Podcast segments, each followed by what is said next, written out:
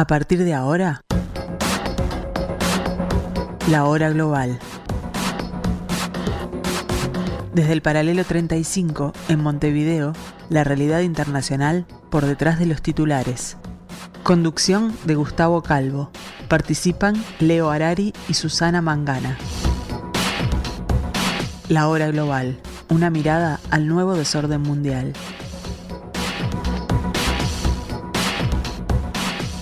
Muy buenas tardes amigos, bienvenidos a este jueves 6 de julio del año 2023 aquí en el 1170M de vuestro dial, aquí en la hora global. Bienvenidos a este pedacito de la tarde de Radio Mundo.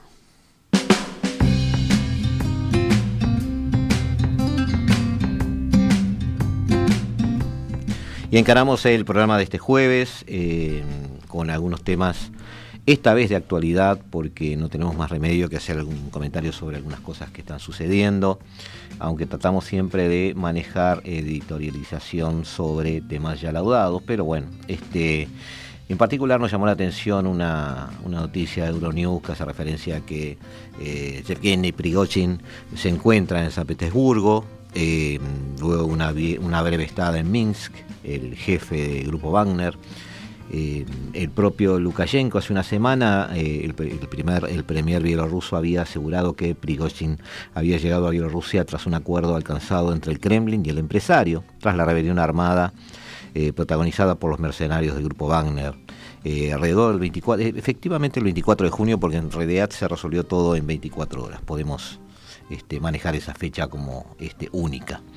El jefe de Wagner, este, Prigozhin, había ha regresado a Rusia aparentemente, según Lukashenko, había sido exilado al país como parte de un acuerdo para poner fin a la breve sublevación de, este grupo mercenario, paramilitar o, milicia privada, como queramos este, llamarlo. Eh, Alexander Lukashenko eh, hizo esa afirmación en una reunión informativa con periodistas este, Minsk este, en estas mismas horas en cuanto a Prigozhin mismo, está en San Petersburgo, ¿dónde, dónde está esta mañana? Se pregunta Lukashenko, puede que viaje a Moscú o que esté en otro lugar, pero no está en territorio de Bielorrusia.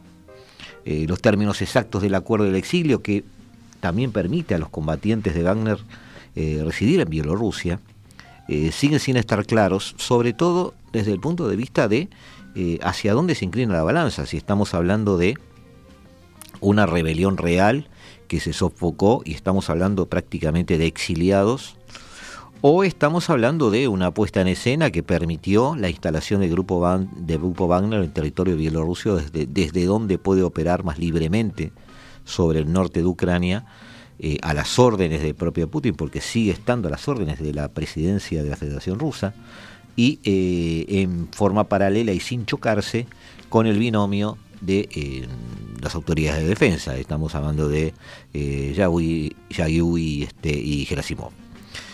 Eh, desde este motín, supuesto motín, las autoridades habían tomado medidas drásticas contra los intereses de Wagner en todo el país. El domicilio de Prigozhin eh, fue uno de los allanados.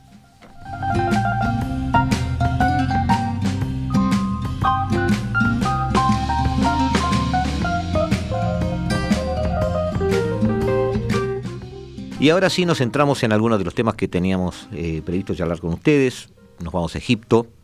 Eh, el general al-Sisi eh, llega al poder confirmando la idea de que Egipto solo puede ser gobernado con alguien con puño de, hierro. Nos estamos este, retrotrayendo a la era Nasser, ¿no? Para hacer ese tipo de afirmaciones. No parece, sin embargo, que el país eh, vaya a admitir un nuevo Mubarak. Eh, ¿Qué es lo que está pasando? Es lo, lo, lo, lo, que, lo que estaríamos viendo en estos este, próximos días, digamos. ¿Qué está sucediendo en Egipto? Eh, es algo de lo cual vamos a editorializar al final del programa, ahora lo vamos a, dejar ahí en, en stand-by porque tenemos la idea de dar una especie de, opinión sobre lo que pudiera pasar más adelante. Pero ahora, eh, muy sucintamente, nos vamos a, Francia, que es lo, lo que pretendíamos, eh, de lo que pretendíamos charlar al principio. Eh, ha vuelto, se ha vuelto el país europeo con más asesinatos policiales. Eh, detrás de esto hay mucha desigualdad social, tanto en las ciudades como en las periferias, la fractura social entre blancos y comunidades de origen migrante eh, parece ser un protagonista de la historia, aunque no queramos, pero es así. el aumento de la mano dura también está a la orden del día y este, vamos a, empezar a ser testigos, o ya somos testigos, de videos violentos. Em, te voy a meter una bala en la cabeza, dispárale, son las últimas palabras que escuchó Nael, o Nagel, como queramos comentarlo, eh, el menor de ascendencia magrebí que fue asesinado por un policía francés el 27 de junio. Y que fue el disparador de una serie de protestas y eh, está en boca de todo el mundo a raíz de lo que está sucediendo en Francia. Las imágenes que evocaron al asesinato del, recuerdan afroamericano George Floyd, desencadenaron una ola de violencia en todo el país. Pese a que Francia está lejos de Estados Unidos en víctimas policiales, son casos eh, cada vez más comunes y hay un ascenso en las estadísticas que nos hace pensar en que, eh, bueno, es un tema a resolver y de hecho ha puesto al país, eh, dado, lo ha dado vuelta ya se ha vuelto, como dijimos recién, el país europeo con estadísticamente más asesinatos de este tipo. Y desde las Naciones Unidas y el Consejo de Europa este, han señalado que el racismo y los excesos de fuerza es algo por lo cual eh, Francia está siendo mirada con lupa. Eh, Manuel Macron tiene ante sí un difícil desafío, dentro y fuera de fronteras. Esta a ver, ¿cómo podemos llamarle? Pero esta americanización de la policía este, francesa no es casual. El aumento de su violencia está ligado a una eh, mayor polarización, hay conflictividad social en Francia, muchos asumen que el ascenso electoral de la derecha eh, en cuanto a suma de votos y en cuanto a presencia política, tanto en Francia como en los países limítrofes, puede ser un elemento eh, que puede tomar que puede ser tomado como causal, nosotros no lo vemos así. ¿Por qué no lo vemos así? No queremos decir que no exista, sino que simplemente eh, la idea es que em, no podemos o nos resistimos normalmente a tomar como causalidad de, de una actitud política el hecho de que alguien esté cercano al poder, haya crecido, se haya movido, porque todos esos movimientos son frutos de ponencias electorales. Y esas ponencias electorales son frutos de votos. Y esos votos son frutos, frutos de gente que piensa así. Entonces, no es que la derecha francesa, la derecha española se encerraron en una habitación y dijeron, bueno, vamos a crecer y por arte de magia vamos a empezar a influir en el terreno, en el escenario político europeo y, regional e incluso nacional de estos países. No. Eh, algo hace cambiar de opinión a la gente. Ya tuvimos aquí un programa hace poco, hace dos semanas, justamente sobre este tema, algo hace cambiar de opinión a la gente, o una serie de factores que hacen cambiar de opinión a la gente, y esa gente empieza a votar diferente, y empiezan a surgir líderes que responden a lo que esa gente vota. Eh, que nosotros tengamos eh, una visión o una imagen de esos líderes muy, como podría decirlo, muy trampiana, ya que mm, quieren que utilice una palabra que se entienda, eh, puede ser, puede ser, pero es cierto que no hay una conspiración que genere mágicamente votos. Los votos están, los votos responden a una, una suerte de elaboración del sufragio que hace el votante. Cuando hablo de esto no quiero decir que haya eh, un camino intelectual por el cual el voto sea un voto superpensado y, y, maquinado de alguna manera eh, en base a este, cierta doctrina o dogma. No, no. Estoy hablando de que el votante elabora su voto en el sentido de que elementos cotidianos de la realidad, de su forma de vivir la vida, de su forma de sufrir el gobierno que está, que está sufriendo o disfrutar el gobierno que está disfrutando, llevan a ir generando un proceso de decisión del voto que después no depende de que una publicidad diga una cosa o diga otra. Em, los disturbios de la última semana evidenciaron la división entre comunidades de origen migrante de los suburbios o Banlivis y el resto del país esto no es nuevo. Ya habíamos en el 2016-2017 en muchos lugares a los cuales fuimos invitados para manejar el, efecto Vox en aquel momento, el problema de Brexit, eh, el, ascenso de Emmanuel Macron. al Elíseo, habíamos dicho que las políticas de inmigración de Europa, si bien son humanitariamente entendibles, implicaban que en los hechos se instalaban campamentos de migrantes de cerca de 90.000 o 95.000 habitantes que viven en tiendas de campaña, sobre todo en, el, en, el, norte de Francia, al lado de pueblos que tenían 25.000 habitantes. Ese tipo de cosas influye sí o sí en la estratificación social a futuro del país, pero también influye en, la, en los em, códigos de convivencia actuales de cualquiera de esos países, sobre todo con culturas tan diferentes. Eh, las disputas han favorecido, obviamente, como dijimos, el crecimiento de la extrema derecha, reflejado en las contramanifestaciones en defensa de la identidad nacional. En ese contexto, figuras como, eh, bueno, Marine Le Pen, a quien ya conocemos, encontró el terreno ideal para llegar al poder en el 2027 y esos son sus planes. Pero eh, hacemos mal si vemos todo esto como una excepción en eh, el humor, los códigos de convivencia o en el ambiente de la sociedad francesa. Francia tiene un problema de violencia policial, la brutalidad de fuerzas de seguridad ha sido un mal recurrente desde el siglo pasado es algo que no es nuevo en la sociedad francesa. Con episodios como la masacre de París en 1961, el país se enfrentaba a la guerra de Argelia, recordemos eso, cientos de manifestantes argelinos fueron asesinados y arrojados al río Sena. Sin embargo, el punto de inflexión más reciente fueron evidentemente los disturbios del 2005. Estallaron después de que dos jóvenes de origen africano que huían de la policía murieron electrocutados en un transformador eléctrico. La magnitud de esas movilizaciones en los suburbios llevó a las fuerzas policiales a adoptar un enfoque más duro para reprimirlas. Una medida ha sido el uso del LBD, armas antidisturbios que lanzan pelotas de goma. De hecho, se está investigando la muerte de un hombre en Marsella, que en las protestas recientes fue impactado por una bala de este tipo. Otra medida que se adoptó en febrero de 2017 en plena hora de terrorismo yihadista, cuando se aprobó una ley que flexibilizaba el uso de armas de fuego por parte de los agentes, eh, fue, implicó también en ese momento, eh, y luego un serio antecedente, una forma de hacer las cosas que colindaba con este, la violencia pura y dura. La llegada de Manuel Macron al poder intensificó esta estrategia. Eh, Macron, redujo el periodo de instrucción de nuevos policías, intentó impulsar una ley en 2020 que prohibía la difusión en video de actuaciones policiales. Esto habría impedido que se conocieran casos, eh, por ejemplo, como la paliza del músico negro Michel Secler, que eh, fue un hito dentro de los últimos este, hechos de violencia este, en la Francia de Macron. La confluencia de estas políticas ha aumentado la violencia policial durante la última década.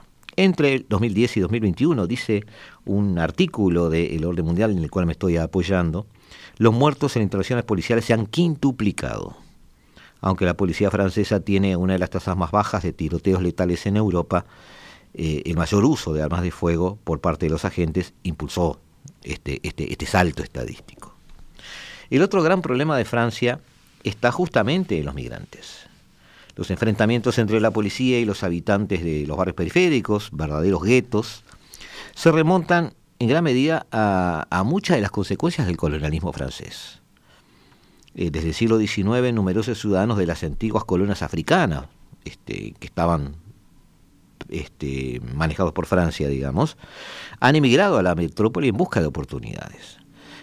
El modelo colonial francés, caracterizado por la asimilación cultural de las minorías, derivó en una fractura social eh, en, las élites correspondientes a la sociedad francesa, es decir, las élites blancas de las grandes ciudades, y los inmigrantes terminaron concentrados en sus periferias, como decía recién, en verdaderos guetos. París, pero sobre todo, sobre todo Lyon o Marsella, son paradigmáticas al quedar divididas entre comunidades consideradas francesas y no francesas, lo que generó el rechazo de estos inmigrantes que no se sentían integrados a la República. Hay muchísimas anécdotas a ese respecto, hay muchísima eh, representación visual de este tipo de fenómenos, eh, muchas películas, por ejemplo, relacionados con eh, la realidad francesa de los últimos 20 o 30 años. Hay también unas anécdotas hasta de tipo deportivo, donde Francia llegó a presentar en alguna este, Copa Europea de Naciones un, este, una selección francesa de fútbol, de las cuales la mayoría de ellos no eran nacidos, o casi todos no eran nacidos en territorio francés, e incluso algunos de ellos se habían negado a cantar el himno. El conflicto racial marcó la relación de estos con la policía francesa. La dureza de la fuerza de seguridad ha recrudecido estas tensiones históricas entre el Estado y esas comunidades que se sienten obviamente discriminadas y lo son por las actuaciones este, policiales. Los jóvenes árabes y afrodescendientes tienen 20 eh, veces más posibilidades de sufrir un arresto. Esto es una realidad en la, en la, este, en la actualidad francesa. Esta desproporción también se ha visto reflejada en la composición de los cuerpos de seguridad. Eh, por supuesto, en contrapartida, solo uno, solo uno de cada 10 agentes, hablamos un 10%, eh, en Francia, tiene origen extranjero. También las diferencias raciales se han cristalizado en lo económico. Eh, los migrantes siguen siendo, o los lugares de, instalación de los migrantes siguen siendo este, los barrios con menos ingresos y los que menos financiación estatal reciben. Eh, el resultado de esta desigualdad es que el 60% de los habitantes de la periferia poseen una renta igual o inferior a la media nacional y el triple de probabilidad de estar desempleados. Por supuesto, como dijimos, todo esto es captado, es eh, tomado como una ventaja electoral por la derecha. Su gran beneficiario ha sido la extrema derecha, eh, Marine Le Pen y Eric Zemmour, han encontrado en las protestas de, estas colectividades el pretexto para endurecer su retórica antimigratoria. Seymour, en particular, ha reforzado su defensa de la teoría conspirativa del gran reemplazo, de la cual nosotros vamos a hablar en algún programa este, más adelante, un supuesto plan para sustituir la población blanca francesa a través de la inmigración masiva de africanos y musulmanes. Sí, amigos, estoy hablando en serio.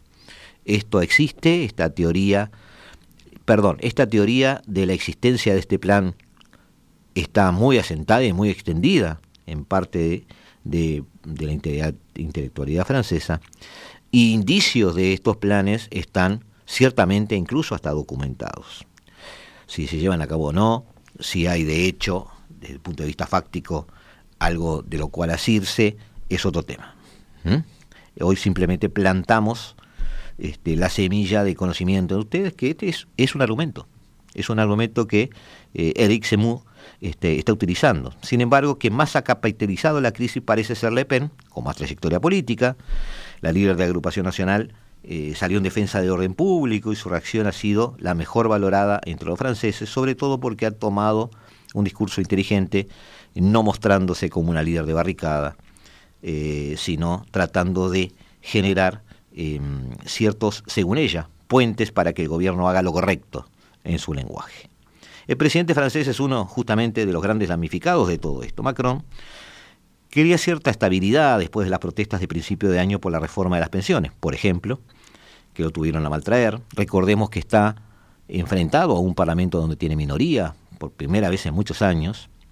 Eh, sin embargo, la última semana le obligaron a aplazar su visita a Alemania este, ya prácticamente inundar eh, las calles de París y, de muchas de las ciudades por cientos de miles de policías. Eh, su apuesta por la mano dura, además, eh, no ha sido contundente para los franceses que están comprando el discurso de Le Pen. El 69% demanda un estado de emergencia ya. en cambio, eh, se agravó además la escalada de violencia de unos disturbios que, aunque estén remitiendo, dejarán una Francia más fracturada y más polarizada. Es el caldo de cultivo que Le Pen necesitaba para convertirse, quizás en el 2027 o quizás antes, en la nueva inquilina del Elíseo.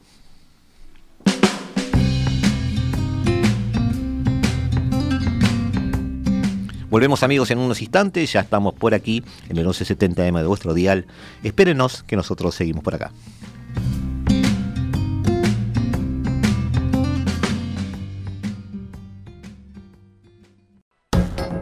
Estás escuchando La Hora Global, una mirada al nuevo desorden mundial. Seguimos aquí, amigos, en el 1170M de vuestro dial. Seguimos aquí en la tarde de Radio Mundo tratando de ver eh, qué está sucediendo en el planeta. Estamos buscando alguna actualización de esta noticia referente a eh, Prigozhin, del cual recién le, manejamos a ustedes algunos aspectos. Eh, estamos viendo eh, que sí, que se está confirmando la presencia de él en territorio ruso. no, queremos que se vaya a generar otra novela del estilo de, de lo que ya hemos visto. volvemos entonces a, lo, a lo que teníamos planeado de alguna manera, este, que es referente a eh, la presidencia de España de la la eh, perdón la comisión el Consejo Europeo em, estoy buscando en esto acá está Prigozhin sí sí sí Prigozhin está esto en tiempo real les estoy diciendo está em, aparentemente ya planificando un acto para hoy eh, en, el propio Moscú estaremos después atentos seguramente editorialicemos sobre ese tema Volvemos a, España, que es lo que nos estaba preocupando. Em, va a, inició ya la presidencia sobre este el Consejo Europeo. Em, la política exterior española es eh, un tira de floje constante. Em, Pedro Sánchez está iniciando esta presidencia a, estamos a seis, a 15, a más de 16 o 17 días de elecciones generales, donde según las encuestas actuales él estaría saliendo del gobierno. España ha asumido la presidencia rotatoria del Consejo de la Unión Europea con la expectativa de reforzar su proyección internacional. Como dijimos, esto está contradiciéndose o está chocando o colisionando con eh, una realidad interna complicada para el gobierno. Las aspiraciones de convertirse en una potencia media eh, que España tiene, se han topado con varias dificultades internas. Algunas em, problemas internos desde el punto de vista de la relación con la oposición, pero también errores no forzados de la diplomacia española y también algunos, este, algunos este, elementos exógenos que afectaron el buen comportamiento, podríamos decirlo así, de cualquier estrategia de relacionamiento exterior que eh, tenga el gobierno de Pedro Sánchez. En las últimas décadas, ahí tenemos también un problema histórico, España ha sido incapaz de desarrollar una política exterior consensuada y continuista.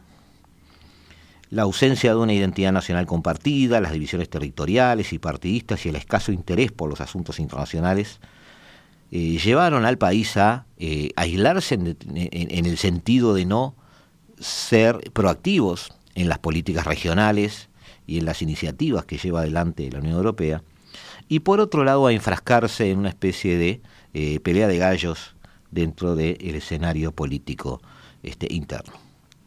A lo largo de su etapa democrática, del 78 hasta hoy, la política exterior de España estuvo marcado básicamente por tres ejes de acción. Al volver luego del franquismo a un periodo democrático, una de las grandes preguntas era la situación de España frente a Europa. Y si al eh, identificarse y comportarse como un país europeo no dejaba, estaba dejando de lado o no la relación con América Latina. Y ese es uno de los ejes, América Latina. El otro eje fundamental de trabajo en cuanto a hipótesis de relacionamiento es el propio Mediterráneo, es decir, generar una ecuación mediterránea de eh, administración de poder eh, económico de esa zona y su conceptualización como integrante de Occidente.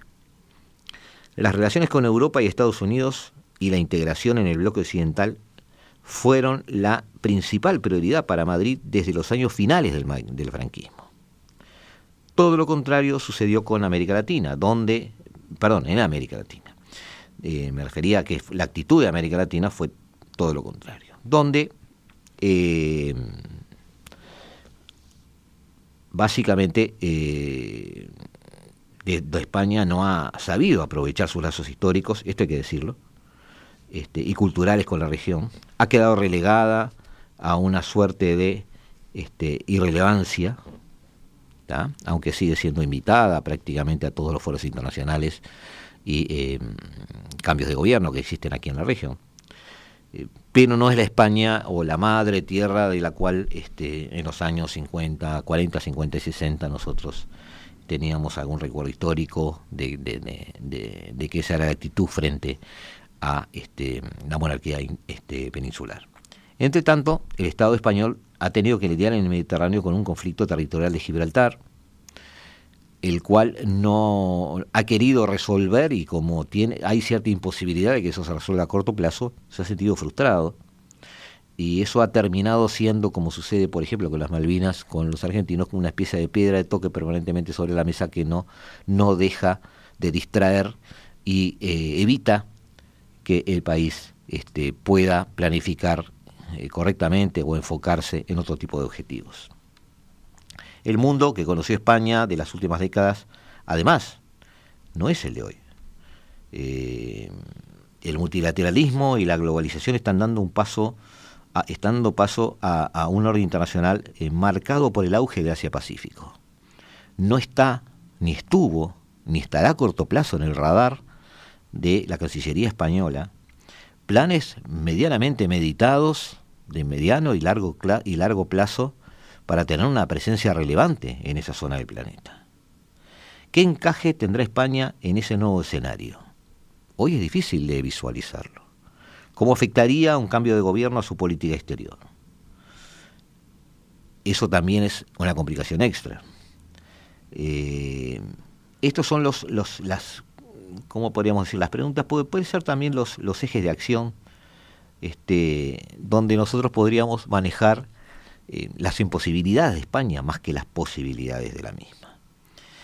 Tiene además un manejo em, que entendemos quizás fue el adecuado en cuanto a su intención, pero no el adecuado este, en cuanto a eh, los objetivos que quería lograr y los resultados que tuvo.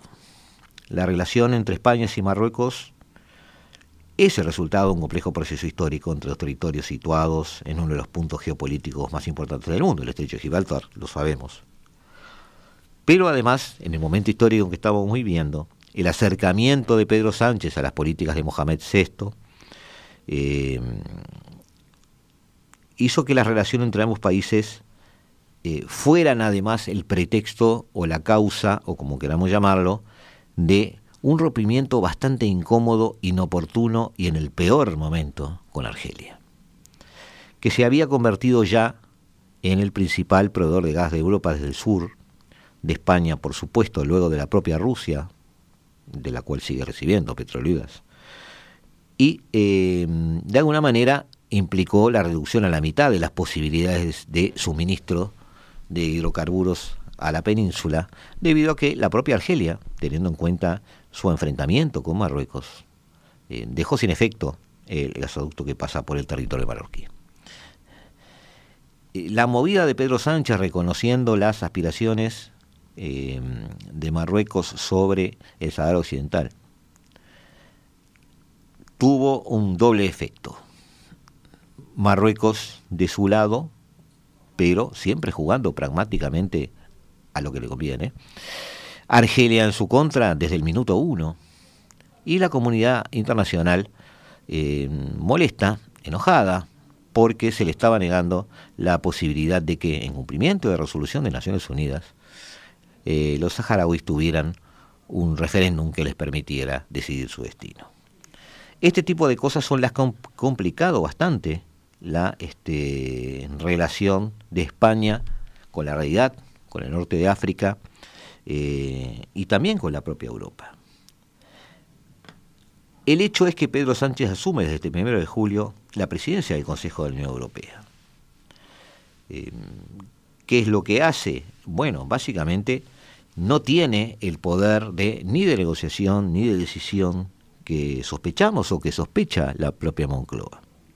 El Consejo de la Unión Europea, originalmente Consejo de Ministros, se estableció ya por el año 58, su sede está en Bruselas, ese principal órgano de toma de decisiones se encarga de negociar y adoptar leyes junto al Parlamento, también coordina y desarrolla la política interna, exterior y seguridad de los Estados miembros. Puede llamar a confusión o puede llamar a, este, a, digamos, a, una suerte de enamoramiento de las funciones de las autoridades que pudiera tener el Consejo. El hecho de que está formado por 27 ministros, eh, uno por cada Estado miembro, el Consejo de Asuntos Exteriores lo preside un alto representante de la Unión Europea para Asuntos Exteriores y la Política de Seguridad, y a su vez este, el vicepresidente de la Comisión Europea. El resto de los de consejos lo preside la presidencia rotatoria, que ejerce cada seis meses un país pero son funciones meramente administrativas. Eh, podría decirse que el presidente del Consejo de Unión Europea tiene dos funciones principales. La primera es planificar y presidir las sesiones del Consejo, obviamente, entre 70 y 80 al año, organizando reuniones formales o informales. La segunda es representar al Consejo ante otras instituciones europeas, en especial la Comisión y el Parlamento.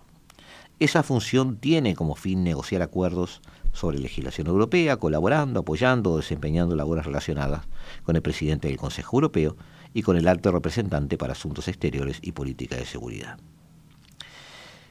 Para que se entienda, amigos, en una eh, presentación bicéfala del poder, que es la que usan las democracias, eh, sin tener en cuenta, no estoy hablando del poder judicial porque de, hecho no es un poder eh, ejercido, sino un poder detentado, o sea, los, poderes de decisión en una democracia están en su parlamento y en su este, grupo o, ente presidencial. Eh, en esa visualización bicéfala, el Parlamento Europeo em, tiene eh, su propio peso por el insumo, la, toma de decisiones y la gestión de los partidos que lo integran.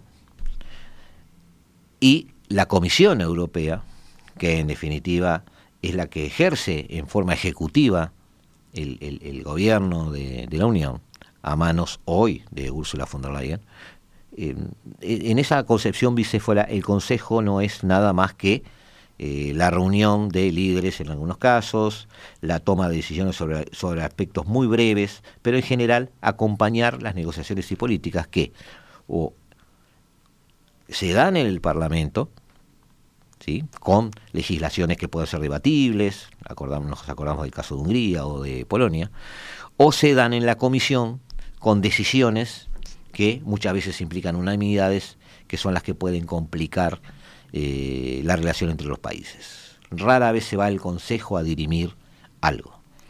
Sánchez será entonces, bueno, un funcionario funcional, valga la redundancia, este, durante seis meses, para que la rueda siga girando pero no creemos que sea una oportunidad, sobre todo con una guerra que está eh, peleada desde Kiev, em, monitoreada y vista desde balcón, desde, desde Europa y decidida desde Washington, no vemos que en esta guerra tampoco pueda él tener arte o parte. La última presidencia, este, mm, a ver, déjenme ver, sí, está bien, está bien, está bien. estoy, viendo acá si él tiene, tiene alguna mayoría para poder trabajar, pero no, básicamente es, es lo que les dije. Em, ¿Qué pasa con los, los, los, las, las áreas donde sí puede decidir este Consejo?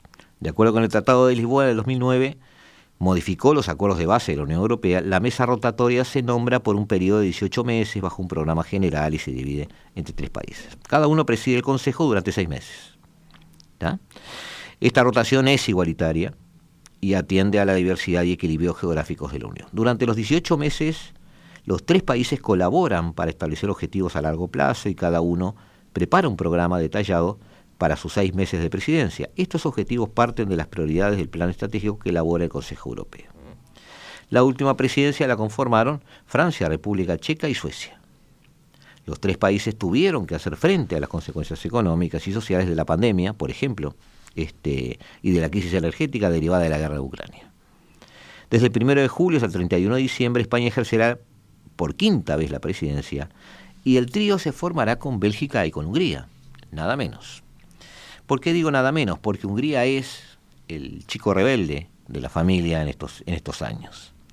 La presidencia española supondrá el último periodo completo antes de las elecciones del Parlamento Europeo en mayo de 2024, que se celebrarán bajo la presidencia de Bélgica a esa altura porque este, está España, después Bélgica y después este, viene Hungría pues, por orden alfabético. España tendrá que hacer frente a algunos debates como la transición ecológica, la transformación digital o la política migratoria de la Unión Europea. Pero nada más. Es decir, em, la principal función que va a tomar dentro de España este Consejo de la Unión Europea y la presencia de Sánchez como este, representando a España como su semestre de presidencia va a ser una función meramente, meramente electoral. Así que es lo que habría para decir de esto y no mucho más.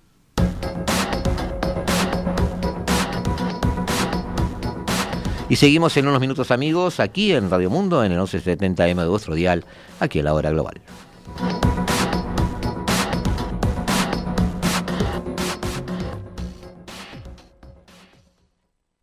Esta es Radio Mundo 1170 AM. ¡Viva la radio! Estás escuchando La Hora Global, una mirada al nuevo desorden mundial. Seguimos amigos aquí en el 1170M de vuestro dial, en el paralelo 35, en una tarde otoñal, eh, desde los estudios de Radio Mundo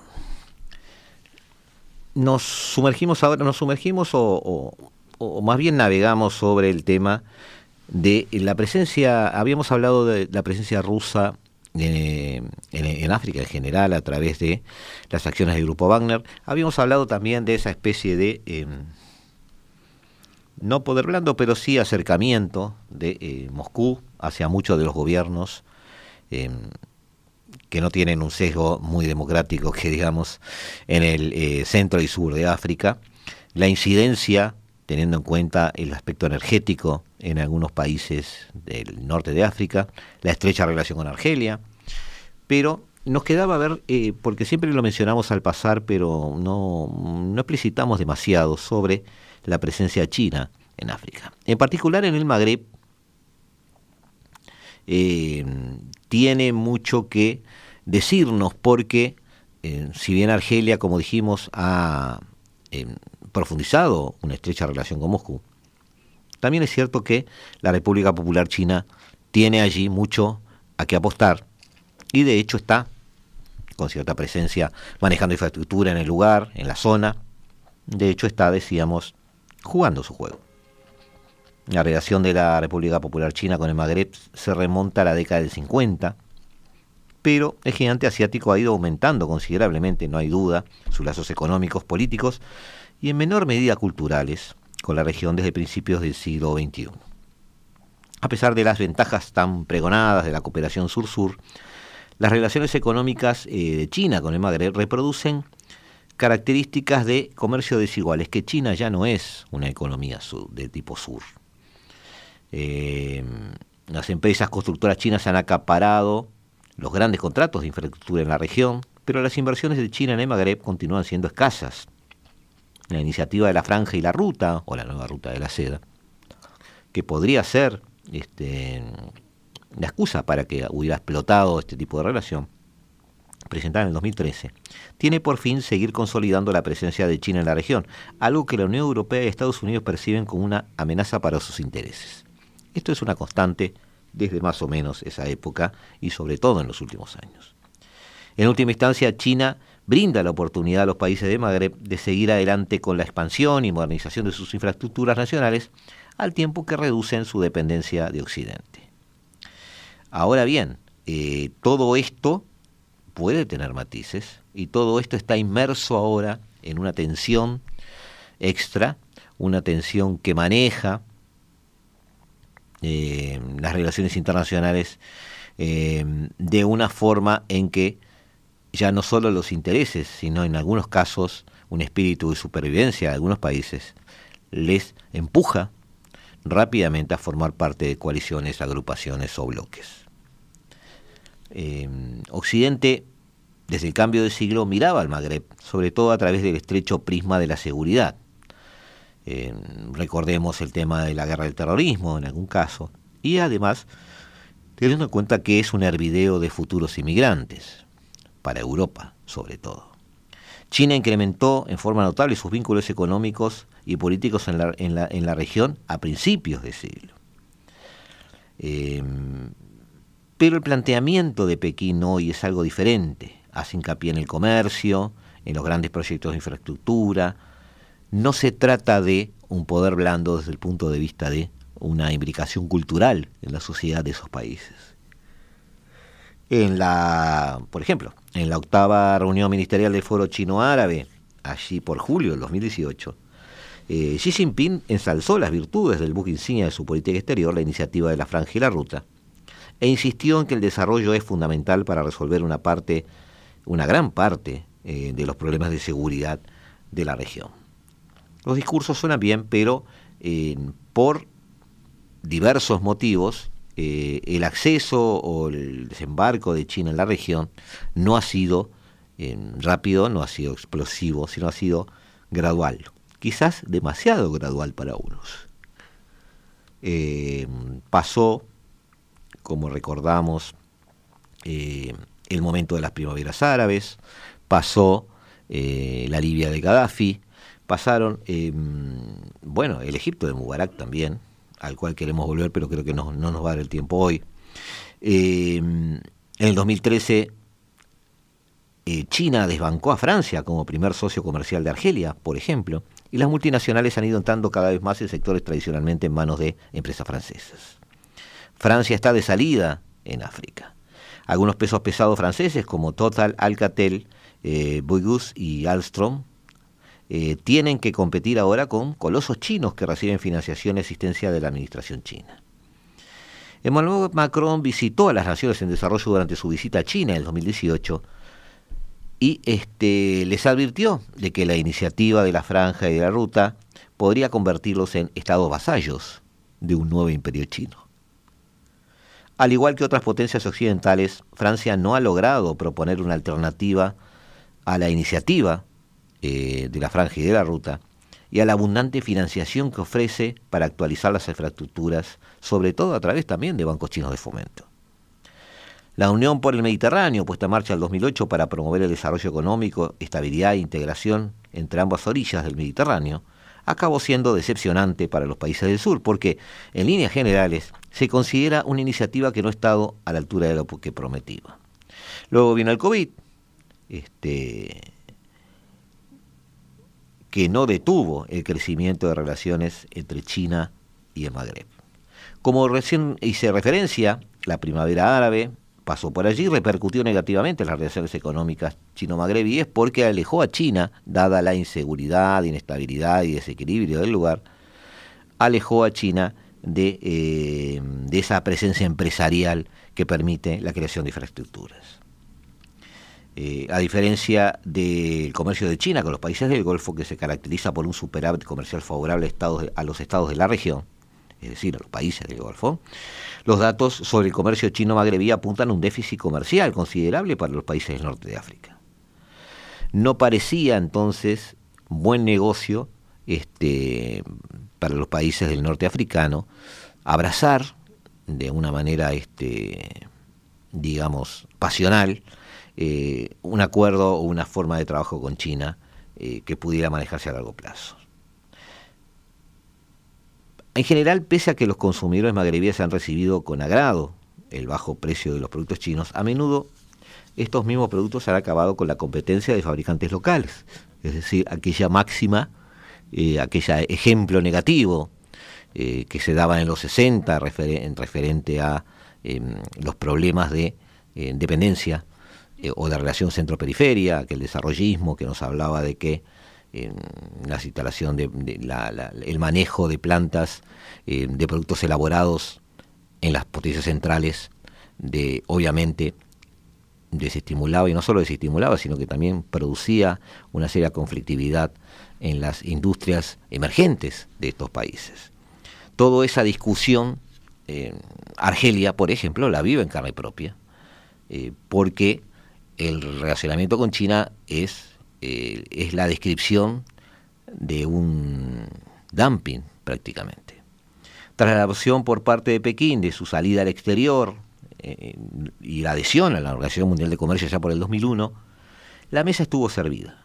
Pese a que China no invierte mucho en el Magreb, está decidido a tener una cierta influencia creciente en el área, sobre todo, como dijimos en algún programa anterior, y como dijimos también en algún editorial que hemos documentado por allí, eh, porque Rusia y China se están encontrando, quizás queriéndolo, quizás sin quererlo, con una expansión bastante rápida y bastante notable de sus relaciones comerciales, eh,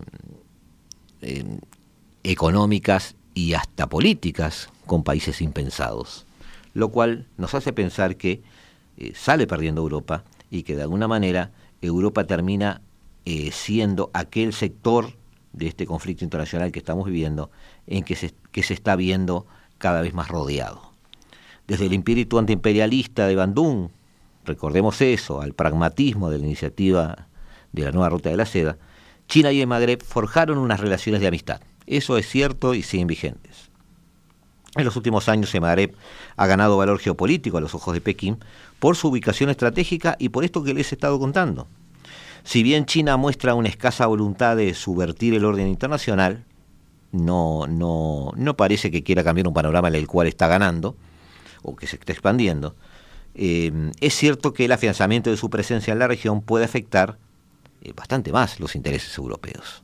Francia en retirada, España negociando con el país, no con el país adecuado, eh, por su parte, además, los, propios países del Magreb ven la cooperación con China como una oportunidad que reduce la influencia y dependencia de Estados Unidos en la Unión Europea, un tema que estratégicamente para ellos es importante.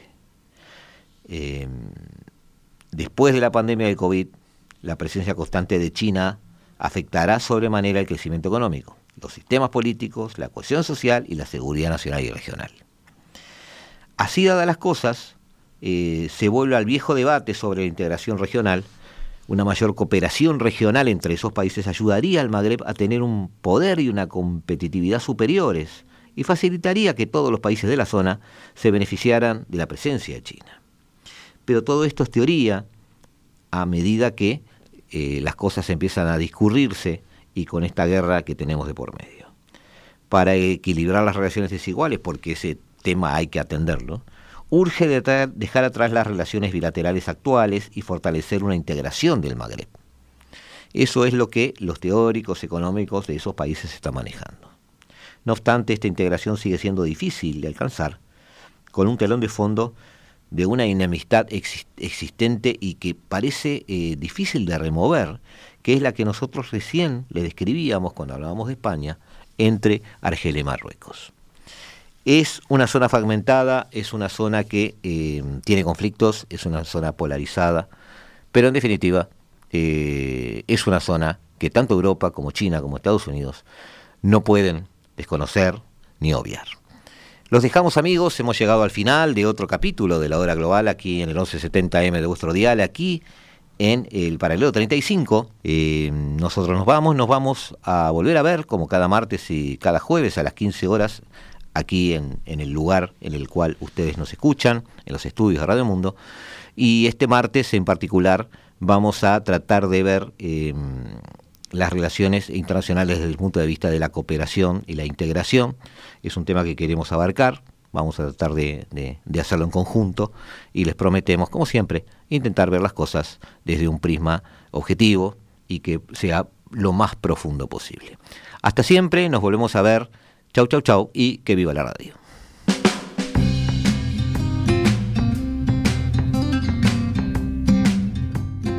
La hora global, martes y jueves a las 15 horas. Repite a las 21 horas.